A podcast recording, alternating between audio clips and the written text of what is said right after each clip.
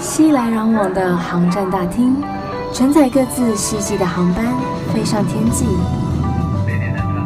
我是菜菜，横越交错的经纬度，遇见更宽广的世界。我的飞行日记。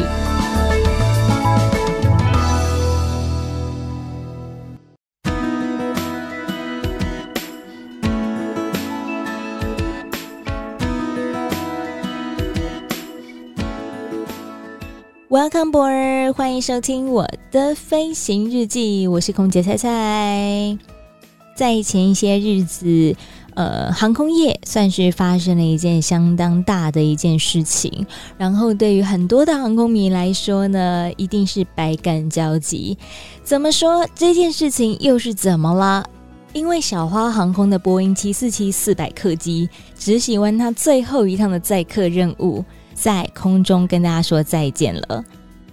那这个波音七四七四百客机呢，它算是在民航界最早的广体客机，有人称它是空中的巨无霸，甚至也有人称它是空中女王。所以有非常非常多人喜爱这个机型了，也是目前市面上航空公司少有的两层楼的一个机型设计。现在已经基本上不大有人用波音七四七四百客机在载客了。航空公司呢，平均二十年会进行汰换飞机的一个作业，所以其实也不是它不好，只是它越来越老旧了，可能也比较耗油啊。相较于比较新的机种，或者说新的机种它有其他的 function，所以就是大约平均二十年，航空公司会汰换一些比较旧的机种。另外还有一个原因，也是刚刚有提到的，就是省油这个部分。在波音七四七四百呢，它有四颗引擎，相较于其他只有两颗引擎的飞机，比较耗油，在它的引擎效能上面都是一些考量的因素，所以不得已只好向我们的空中女王说再见喽。其实小花航空呢，从一九七五年开始就引进了七四七系列的客机，一直到一九九零年的时候，率先引进了亚洲第一架的七四七四百客机。尤其编号 B 一八二一五客机，更是波音二零零五年四月最后生产，然后交给小花航空的航机，总共服役了十六年的时间。回首这过去的三十年呢，七四七四百客机，它算是背负着非常重要的任务，然后也肩负着台湾衔接世界各地的一个重要的桥梁。它曾经载运了全球将近一亿人次的旅客，然后它的承载量非常的大，不管是客人的容量，或者说货运的容量，都算是数一数二的一台飞机。它特别的点，除了它硕大的机型之外，有少见的两层楼设计，这是它独门的特色。还有一个就是头等舱的规格。现在目前的国际航空不大有看见这个头等舱的设计，因为其实真的很少人在搭了。对于航空公司而言，似乎不大有这方面的一个需求。不然在以前呢，就是勾扎喜尊这些什么七七七啊，或者三五零等等之类比较新型的机种进台湾之前呢。小花航空还是主要负责总统专机的一家航空公司吗，他们就是使用波音七四七四百客机来当做总统专机。然后你知道这些政府官员呢、他们其实是有固定座位的吗？总统他的位置是永远的一 A，也就是我们头等舱的左边第一个位置。那其他的幕僚呢，就会依照他们的位阶分布在后面一区的商务舱座位。过去其实会依赖头等舱为主要的市场，可是后来为什么没有头等舱了？是因为消费习惯随着时代的改变，原本搭乘这些头等舱的大老板们，他们开始选择了私人飞机，所以就变成没有人想要去花那么多的钱坐头等舱啊。因此呢，近年来客舱的设计转向主攻这个商务旅客，所以即使在过去它还有在航运的一个时间呢。小花航空也取消了头等舱的一个服务规划，将原先的头等舱改售成商务舱，原本楼上的商务舱则改卖为经济舱。那绝大多数都是提供给高卡客或者员工票来搭乘，再不然你可能要看运气才有机会坐到这个楼上的座位。我自己本身搭过四次的波音七四七客机，然后也很幸运的被安排过三次楼上 upper deck 的座位。其实你真的坐过楼上，你就不会想要再下来了。那个座位真的是非常的宽敞了，因为就是原本商务舱的座位嘛。同样价格都是员工票，当然是要坐楼上啦。而且那个望下去的角度，你就会觉得大大的不一样，有一种居高临下的感觉。顿时第一次做完之后，你才会知道说为什么她叫空中女王。后来虽然蔡当上了组员，可是很可惜的，我没有在七四七四百的机型来服务过大家，我也没有这方面的受训的经验，所以蔡呢在今天特别邀请到曾经在七四七四百客机服务过大家的一位资深的空服员，来聊聊他过去的经验，然后一起来怀念这个在大家心目中占有非常重要位置，甚至为他举办 farewell party 的。波音七四七四百客机，欢迎包肥。Hello，大家好，我是包肥。大家一定会纳闷，想说他的声音怎么好像有一点点远？是因为他现在有一个重要的任务要完成，所以我们今天是用电访的方式来采访他。那我们今天就是要来请包肥来跟我们分享一下他在七四七的生活，因为毕竟七四七对于很多人来说是一个非常重要的机型。那你自己回想一下哦，你第一次走进这个空中女王的时候，你的心情感受是什么？第一次是恐惧跟害怕，还有担心都过于兴奋呢。怎么说？第一次是 OJT 的时候。好，等一下啊，就是 OJT 啊，是 On Job Training。他等于说是他是实习生的一个训练过程，他要让大家上飞机，实际上工作过一到两次之后，由座舱长他们觉得你 OK 了，合格了，在评分单上面给你注明说 OK，这位组员在这个机型是没有问题之后，接下来的飞行人生才可以继续在这个飞机在这个机型上面工作，不然你是不具有这个机型的资格哦。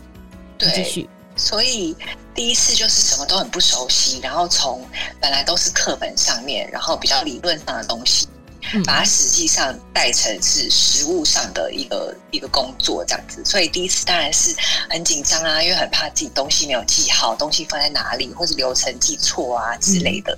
然后你当然也很，我觉得组员最害怕的就是带给别人困扰，是很怕自己的。呃，没有做好的事情，不细心，对对，所以你会自己的心理压力会很大，会很紧张。嗯嗯，因为四百的飞机很大，以前用来飞长城的航行嘛，所以他带的东西也会很多。厨房的话，经济舱的厨房它就会有两个，嗯，所以很多东西两个厨房东西放的位置，有的会是镜面的位置，可能比如说如果都是面向机头的话，它可能会是都放在左上角，是。可是有的东西它会是放在相对的位置，OK。所以其实你要搞清楚东西放在哪里，就已经很困难了。然后你还要记流程，你还要记每个人的工作的范围，然后你还要记可能客人的一些需求，所以其实很容易手忙脚乱，对不对？真的非常大，对。然后想说完蛋了，我必须要保有这个资格，我必须要拿到座舱长的一个证明，又很重要，没错。心情很交错的感觉。那像七四七这么大台的飞机啊，它全额派遣是需要几位组员啊？因为他有时候也会用来飞短班嘛，那短班的话，全额派遣应该是呃，以前会有一个专门卖免税品的人，所以总共会有二十个人，嗯，还蛮多的。然后长班的话，因为时间稍微比较长一点，所以其实组员的人数会比较少，大概会派到十六或十七，少的话十六，因为以前人好少，常常 缺员。所以不断在增援是吗？对啊，我刚才叹了一口气，你有听到吗？有，可是这样子的话，就等于说你一个组员就要应付非常多的客人呢。对，打工打到大厉害、小厉害。像在这么大台的飞机里面，它总共有十二个头等舱的座位嘛，然后四十九个商务舱以及三百一十四个的经济舱的座位，所以它是有多少的座位是在楼上？你记得吗？呃，大概是二十四个。嗯哼，然后楼上会有自己的厨房，然后会有自己的厨房工作的组员，所以这样子算下来的话，其实一个人大概也是分配八到十二个客人左右。因为其实，在七四七的飞机里头，最特别的就是它有两层楼的这个设计安排。对啊，我们有时候总会想说，客人上去方不方便？因为只有楼梯。它是有电梯的哦，真假的？电梯也不是给人搭的，哎，不是吗？它的电梯是餐车的电梯哦，它那个电梯的空间只能放一台餐车，其实是提供餐车上下楼的时候用的，并不是给人坐的。我一直没有注意过这个电梯，那里面很可怕，很小，很暗啊！是哦，因为以前大家都会跟我们讲说，七四七四百是有电梯的，可是我始终没有看过它的存在。然后在地勤划位的时候啊，就督导也会提醒说，一定要注意一下，如果客人要求他坐楼上的座位的时候，要看一下他的那个行动是不是 OK 的。因为如果说他可能没有办法爬楼梯啊，可能就没有办法坐楼上的座位，因为他也爬不上去。我就一直不懂为什么有电梯却不能坐楼上，原来那个电梯是给餐车的，不是给人的。所以一般来说，轮椅的客人都会放在楼下。楼上的话，我自己有做过，所以我觉得楼上的话，它优点是因为它是自己的一个空间，所以它会比较有一点隐秘性。然后楼上的话，离引擎也稍微比较远，所以我自己的感觉是坐在楼上的话，它是比较安静的。而且坐在楼上是不是更有机会可以看到驾驶舱的机师们？进厨室在楼上，但是当然在航程中他们也不太会出来，所以而且前面也会有一个遮帘，嗯，所以其实看到他们的机会，呃，比较少，也不是说没有，但是不太会去注意到。哎，通常他们出来的时候都会是客人休息的时间，所以都会是很暗。啊，好可惜哦！原本想说可以看到帅气的机长们，可以跟他们照相吗？对 对，就是粉丝来着的。那没办法，我们就是看到那些机师们穿的那一身衣服，就觉得帅气，没有第二句话。可是像包飞，你刚刚有提到啊，就是楼上他们有自己专属的厨房，所以楼上的厨房就只放他们自己二楼的餐车跟食用用品吗？还是说，其实他们也会有换车的需求？他们也会放到楼下的东西哦。其实，因为楼上的客人相对比较少一点点，嗯、所以他厨房的位置设计有放一些楼下需要的东西。对，那以前我们经济舱的餐点，因为经济舱客人数很多嘛，嗯、长城航段他可能会需要带到两顿餐，甚至两顿半的餐，有点心，就会需要借放到楼上的空间。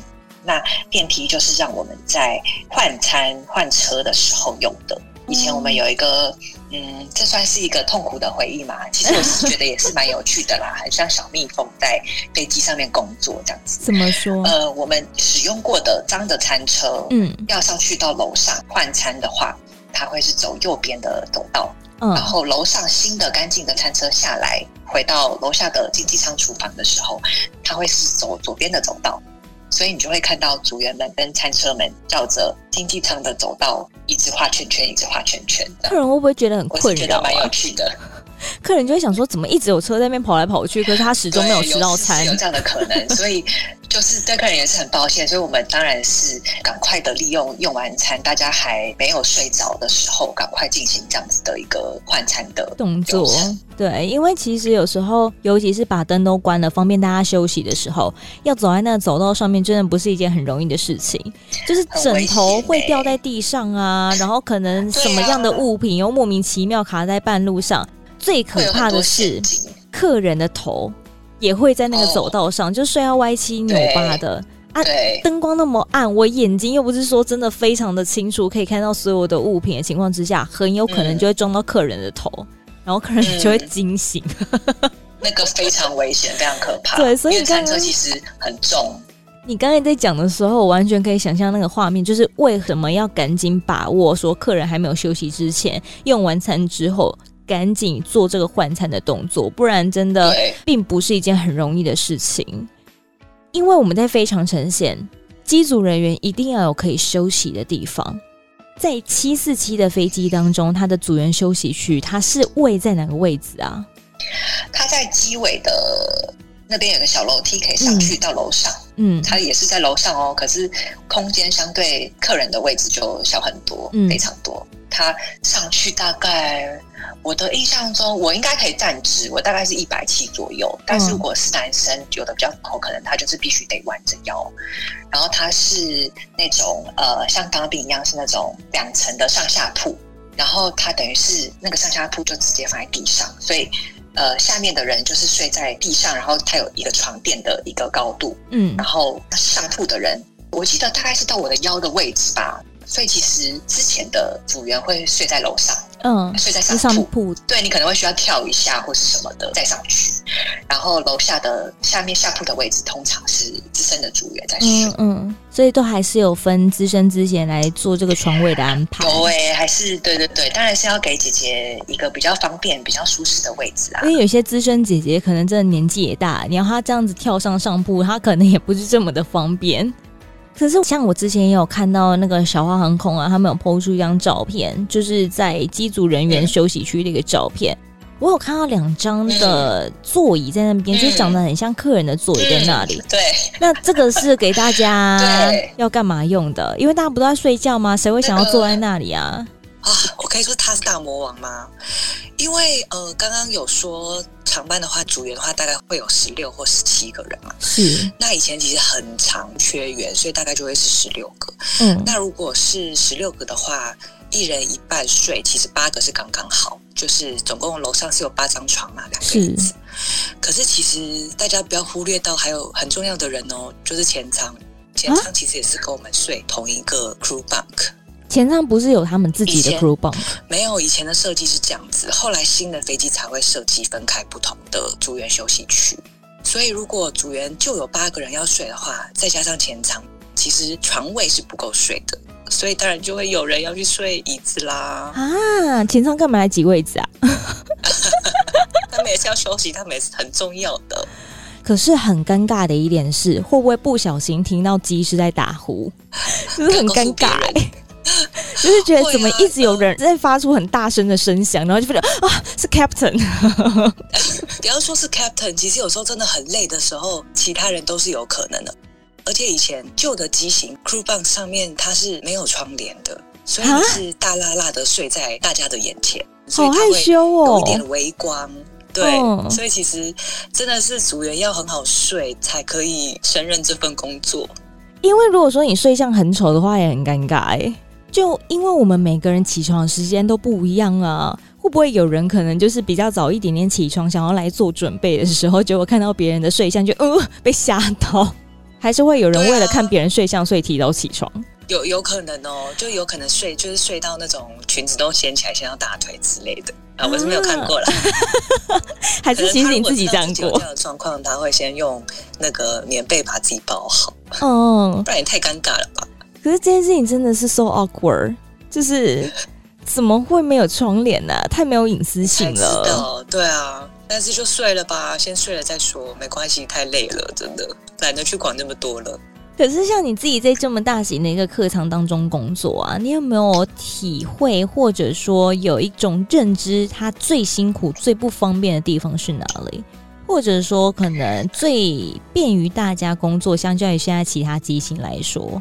最不方便的，我觉得就是因为它空间真的很大吧，嗯、所以有时候你可能要找人或者是找东西的时候，你必须要跑很长的距离。嗯。然后大部分的这个不方便，我觉得都是来自于一开始对这个飞机不熟悉的一个感觉。嗯，后来东西跟流程比较清楚、熟悉了之后，我觉得开心的地方比较多。诶，我后来很喜欢飞四百的飞机，因为我觉得有很多人可以跟我一起工作，而且有很多的客人。因为我个人是比较闲不下来啦，所以客人如果有事情找我的时候，我就会觉得很忙碌，所以你会觉得这整个旅程过得很快。